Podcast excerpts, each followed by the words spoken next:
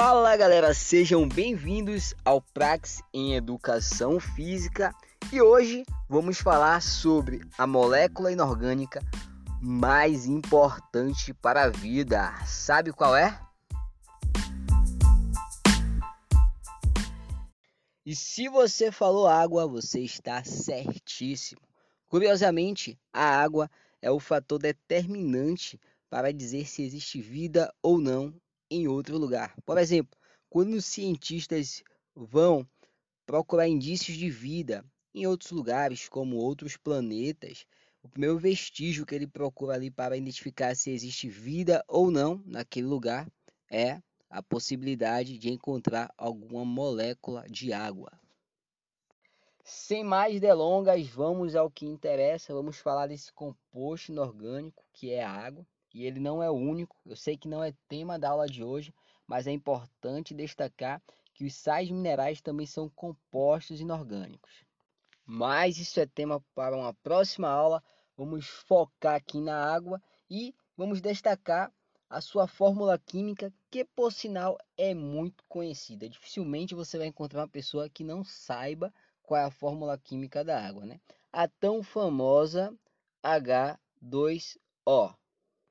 Mas o que pouca gente sabe é que a molécula de oxigênio, ela tem carga parcialmente negativa e as moléculas de hidrogênio, porque são duas, têm carga positiva. E essa característica de carga positiva e negativa na mesma molécula vai dar ela uma característica de uma molécula polar ou hidrofílicas. A gente vai ver mais à frente como é que funciona essa questão de molécula apolar e molécula polar, molécula hidrofílica ou molécula hidrofóbica. Dando continuidade na sua fórmula química, né, H2O, é interessante destacar e lembrar e entender que os átomos que formam essa molécula estão ligados aí por ligações covalentes. Então, o oxigênio e os hidrogênios estão interagindo entre si ali por ligações covalentes. Agora que a gente já entendeu um pouco sobre a molécula de água, com a sua fórmula química, quais são as ligações que a compõem, os átomos que a compõem, vamos entender que essa mesma molécula química ela vai interagir com outras moléculas de água e elas vão interagir por pontes, por ligações chamadas pontes de hidrogênio, né? Essas pontes de hidrogênio faz com que uma molécula de água se ligue a mais quatro moléculas de água. Agora, o interessante é que essa ligação entre uma molécula e outra sempre ocorre da seguinte forma: o oxigênio de uma molécula estará sempre ligado a um hidrogênio de uma outra molécula, sempre carga positiva com carga negativa. E assim a gente vai ter então um emaranhado de moléculas de água se conectando e formando então o que a gente conhece como água. Essa água pode se apresentar de três formas: no estado líquido, que é o que a gente mais vê, que a gente utiliza para tomar uma água, ou no estado sólido, que é aquele estado que a gente geralmente utiliza para colocar no suco, para deixar mais gelado, ou no estado gasoso, que é o estado que a gente vê quando a gente vai tomar aquele velho cafezinho. Na verdade, quando a gente vai fazer o velho cafezinho, que a gente vê a água lá borbulhando, fervendo na panela. Então ela começa a entrar ali no estado de ebulição, né? Estado gasoso. No estado líquido, as moléculas, né? As ligações das pontes de hidrogênio das moléculas de água que estão interagindo entre elas, elas podem ser feitas e desfeitas a todo instante. E é por isso que a gente consegue, por exemplo, pular na água, numa piscina, né? Ou mexer com a mão na água, porque a gente está criando então ali, né? Toda essa fluidez de conexão entre essas moléculas uma com a outra. Então, a gente está desfazendo e elas estão refazendo as suas ligações por pontes de hidrogênio, molécula com molécula. Já no estado sólido, a coisa muda. essas pontes de hidrogênio elas ficam de forma mais estável. E isso dá uma característica à água bem diferente. Ela fica mais dura, mais rígida, né? A gente já viu o gelo, o gelo é duro. E isso também vai fazer com que a densidade dela diminua. E aí a gente vai ter então, por exemplo, lá no Polo Norte, né? A água que foi congelada, empedrada, formando aquele iceberg gigante, né? Porque a sua densidade diminuiu em relação à água e ela conseguiu flutuar ali. Já no estado gasoso, as ligações se desfazem e as moléculas ficam soltas e evaporam. Então, seria então quando essas ligações de hidrogênio que unem uma molécula a outra seriam desfeitas e a molécula de água ia simplesmente evaporar.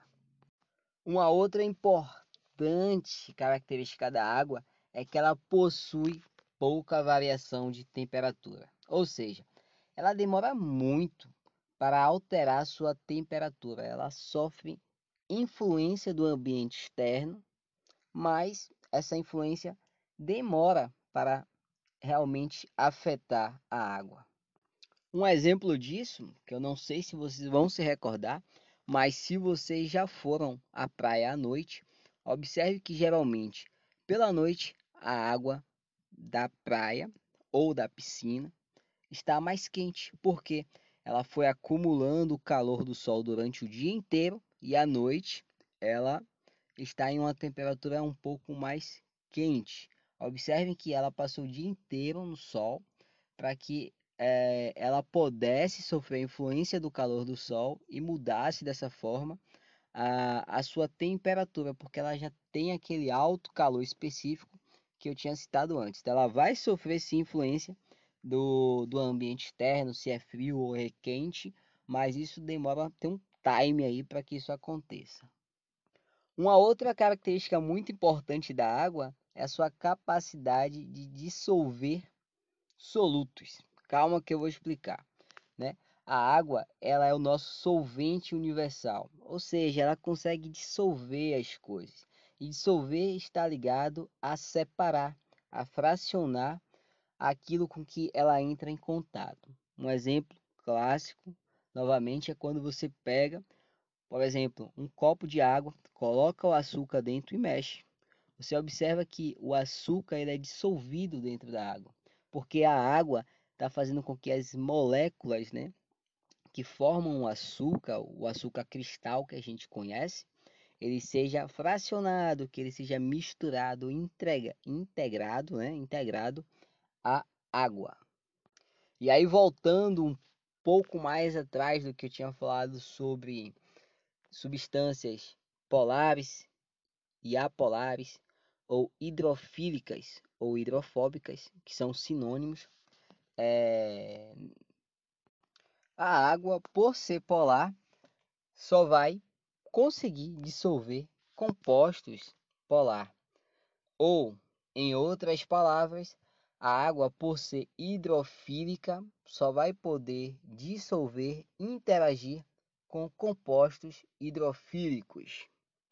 E aí, sabendo que existem moléculas que vão poder interagir com a água, vão poder né, ser dissolvidas pela água, a gente também tem que entender que existem moléculas que não irão poder ser dissolvidas pela água, que não irão se relacionar com a água, que não gosta da água, que são as moléculas apolares ou, se você preferir chamar, de hidrofóbicas, porque essas moléculas não conseguem fazer com que a água acesse, né, a sua composição para que ocorra ali aquele processo de dissolver, separar moléculas. Um exemplo desse tipo de molécula que é hidrofóbica à água, que faz com que não ocorra essa interação, é o óleo. Né? Se você misturar ou tentar misturar o óleo, aquele óleo de cozinha com água, por exemplo, você não consegue fazer com que é, a água e o óleo se misturem, se misturem. A água vai ficar em um nível e o óleo um nível acima, né? O óleo ali vai ter um contato só com a lâmina da água, mas não vai ter como a água dissolver o óleo por conta dessas questões da água ser polar ou hidrofílica e do óleo ser apolar ou hidrofóbico. E aí a gente segue aquela regrinha. Polar dissolve polar e apolar dissolve apolar. Polar interagem com polar, se relaciona com polar e apolar se relaciona com quem é apolar. Agora mudando um pouco de assunto, vamos entrar na química realmente, nas reações químicas que a água faz parte, né? A água ela pode gerar aí, transformações no nosso metabolismo. Na verdade, ela pode participar, né, desses processos onde ela vai ser caracterizada de duas formas. A água ela pode ser um reagente nas nossas reações químicas, ou seja, ela pode ser utilizada para participar de algum processo metabólico, processo químico do nosso organismo, ou ela pode ser um produto. Por exemplo, após uma reação química no nosso organismo, pode dar a formação, a síntese de uma molécula de água. E aí existem definições. Quando a água for um reagente, ela vai ser chamada de hidrólise. Então, o processo pelo qual a água é um reagente é um processo chamado hidrólise. A água está reagindo. E o que significa hidrólise? Né? Hidro vem de água e lise de quebra. É quando a molécula de água está sendo utilizada para quebrar alguma coisa. A gente vai ver isso em outros podcasts relacionados aí, né, a processo catabólico de quebra, né, de moléculas, como é, ligações entre aminoácidos, como a quebra de moléculas de carboidrato, todos esses processos de quebra é, envolvem água num processo chamado, como já falei, hidrólise. E por outro lado, a gente vai ter processos que estão relacionados à síntese, né?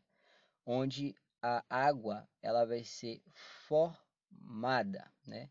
por um processo de desidratação. Então, a água vai ser utilizada para formar alguma molécula. Isso também a gente vai ver em outras aulas sobre metabolismo, onde lá na cadeia transportadora de elétrons a gente vai perceber que a gente tem a formação da molécula de água naqueles processos complexos para a formação de energia. Mas esse é assunto para um outro podcast. E aí, para fechar as características da água, a gente vai entender sobre adesão e coesão. Adesão Adesão significa que as moléculas se unem a outra molécula polar. A gente já falou um pouco sobre isso, mas a gente não definiu, né? Então, quando uma molécula de água se une a uma outra molécula de água, que tem que ser polar, porque a água é polar. Isso é chamada de adesão. Adesão é grudar, né? Quando a gente pega um adesivo e cola em algum lugar, a gente está aderindo, está ocorrendo uma adesão. Então, o processo de interação entre uma molécula com outra molécula polar é uma molécula chamada de adesão. Tem um exemplo aqui que eu vi né, na internet, achei interessante, é que quando né, uma gotinha de água ou café, que já é mais comum ocorrer, cai no papel, né? O que acontece? Aquela gotinha ela se espalha, se espalha, vai crescendo, a gente fica tentando enxugar ali, não consegue porque porque está ocorrendo um processo de adesão, né? Essas moléculas de água, elas estão se aderindo às moléculas polares, por exemplo, do papel, né? Ou, melhor dizendo, para a gente reforçar o hábito de entender que as moléculas hidrofílicas do papel estão interagindo com as moléculas hidrofílicas da água. Uma outra característica é a coesão. A coesão é dada, né, pela forte ligação entre as moléculas de H2O. Por exemplo, as pontes de hidrogênio. Então, a coesão é a forte ligação dada entre uma molécula de água e outra.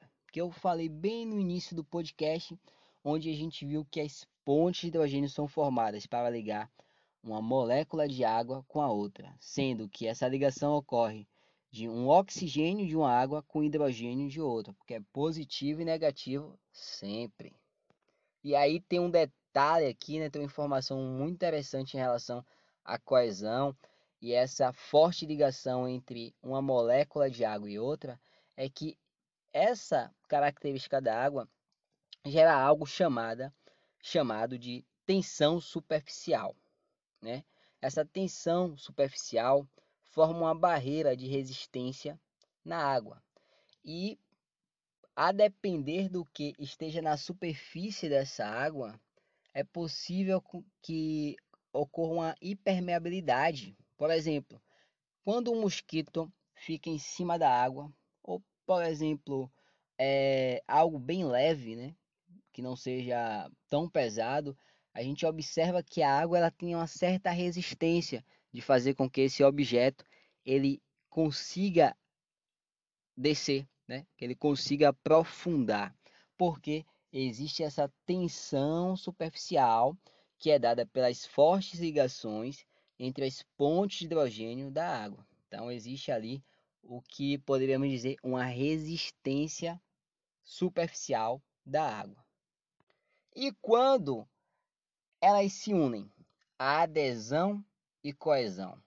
A gente já entendeu o que é adesão e o que é coesão. Quando elas se unem, a gente gera algo chamado capilaridade. E a capilaridade é muito importante para um processo que eu vou explicar agora. Você já se perguntou como as plantas, uma árvore, por exemplo, ela consegue fazer com que a água chegue lá naquela folha, lá no topo dela, né? Pensa uma árvore aí de 50 metros, grandona. A gente sabe que é, a água que a árvore utiliza, ela não é captada pela folha, pelo seu tronco, pelo caule, por nada, pela raiz. E para que essa água que é captada pela raiz chegue lá em cima na folha, é preciso disso que a gente acabou de falar, capilaridade, que é a união entre adesão e coesão. E como é que isso acontece, né? Os vasos condutores das árvores, né? Eles são polares, tá? Lembrado que a água é polar. E eles geram adesão às moléculas da água, como eu já falei, adesão às moléculas da água. Então, a água vai se aderindo a esses